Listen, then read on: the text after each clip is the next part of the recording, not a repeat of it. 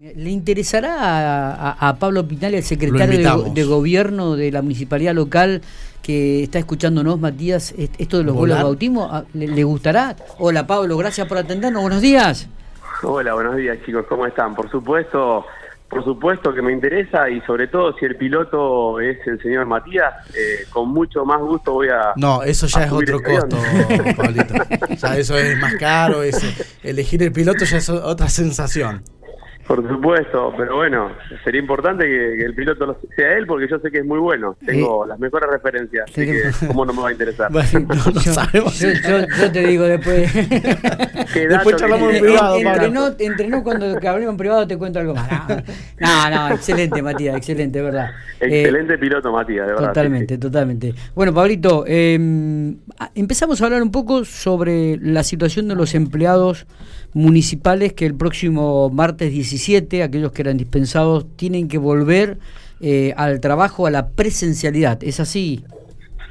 Bueno, esto es así eh, a partir de, bueno, de la adhesión al decreto de provincia 2142, que me parece que con muy buen criterio establece que, bueno, en función de, de la situación epidemiológica y de bueno y del contexto en función de la del avance de la vacunación. Eh, bueno, los, los, empleados que hayan gozado durante todo este, este proceso de la licencia excepcional y de la dispensa, eh, tengan que reincorporarse el 17 a, sus trabajos, siempre y cuando hayan recibido al menos una dosis eh, contra el COVID-19. bien. el decreto tiene un par de aristas, lo, lo, lo esencial es que establece que que bueno, que tienen que transcurrir por lo menos 21 días entre la, inoculación y la vuelta efectiva al trabajo. Así que nosotros, desde el área de personal, de recursos humanos, eh, estamos haciendo un relevamiento eh, de todo el personal que está gozando de esta licencia y de, dispensa, este, que nos aporten la constancia de vacunación. Bien. Y bueno, y los estamos convocando al regreso al trabajo y hasta ahora no hemos tenido ningún tipo de, inconvenientes al respecto, sino que el criterio ha sido bueno. ¿La mayoría de los empleados este, son administrativos o son de corresponden a varias dependencias del municipio?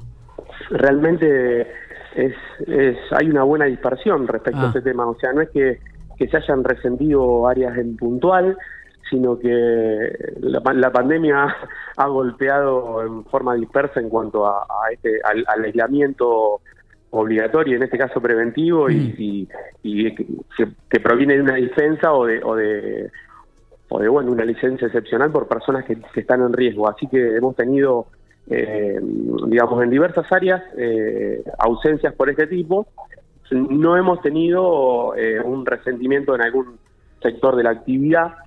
Sí es cierto que, en un principio, cuando esto arrancó, estábamos en un nivel si se quiere, significativo de, licencias y de dispensas. Hemos tenido alrededor de un 27% del personal allá por abril del 2020 que no estaba concurriendo a trabajar por estos motivos.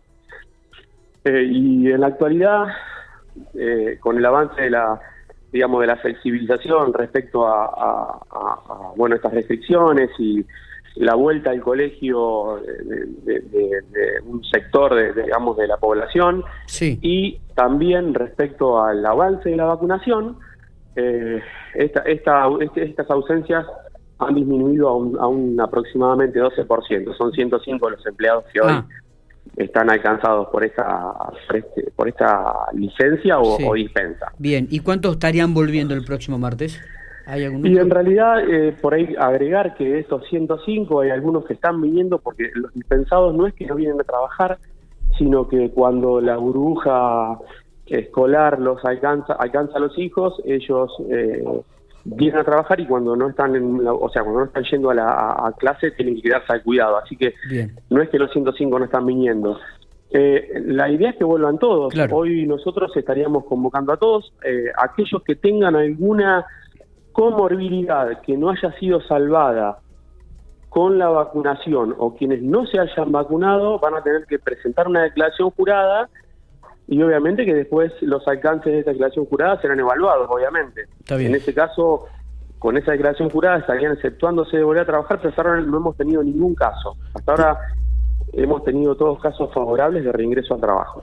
Eh, Pablo, ¿tienen alguno de los empleados que no quiere vacunarse y que utiliza eso para no ingresar, a, no volver a trabajar? Claro, hasta ahora es, lo que recién comentaba. Puede darse alguna situación, hasta ahora no la hemos tenido. Hasta ahora no hemos tenido un empleado que haya presentado esta declaración jurada de que no ha sido vacunado por algún motivo entendemos que, en los próximos días puede aparecer algún caso, no, no hemos tenido ninguno. Bien. Eh, Pablito, hubo una reunión también, eh, creo que fue en el día de ayer, con los ministerios de Seguridad y Salud. ¿Qué se puede saber al respecto? ¿Y sobre qué tema este, trabajaron?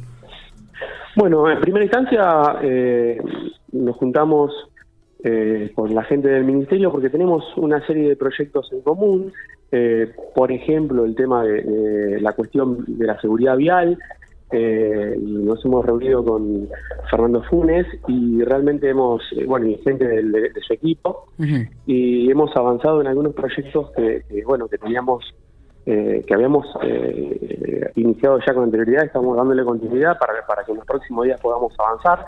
Eh, y respecto, sobre todo temas de seguridad vial.